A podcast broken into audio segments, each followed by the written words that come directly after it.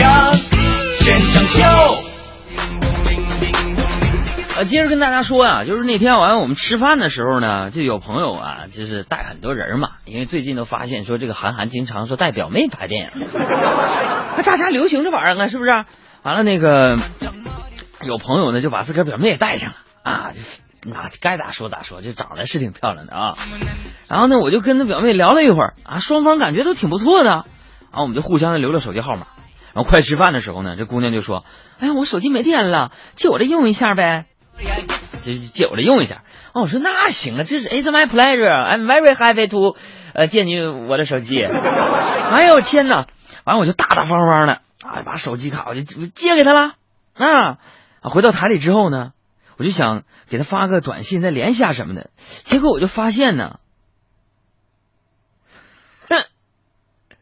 他借我手机拿去了用了一下，我鼓弄了一圈，我寻思给他发个短信吧，我发现。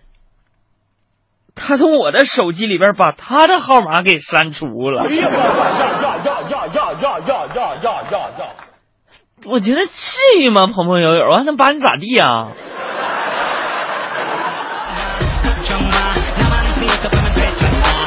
你们现在女人真的是这样，天天就靠人的看人的长相决定跟不跟人家交往啊！我长得怎么的，朋友们？你们平心而论。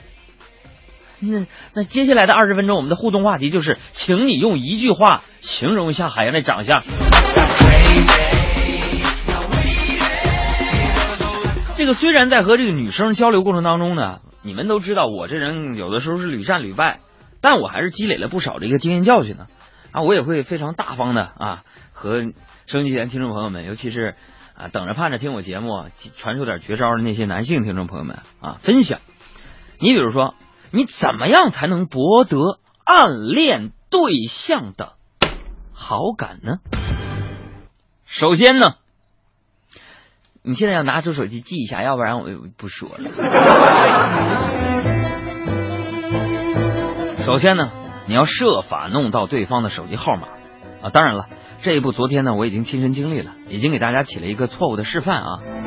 然后呢，你就发送例如“天冷了，注意保暖”之类的话。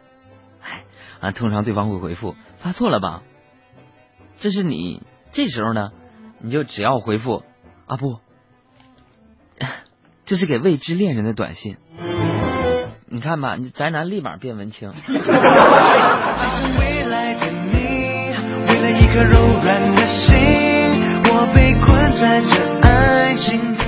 他要不把你拉黑，我咋都行。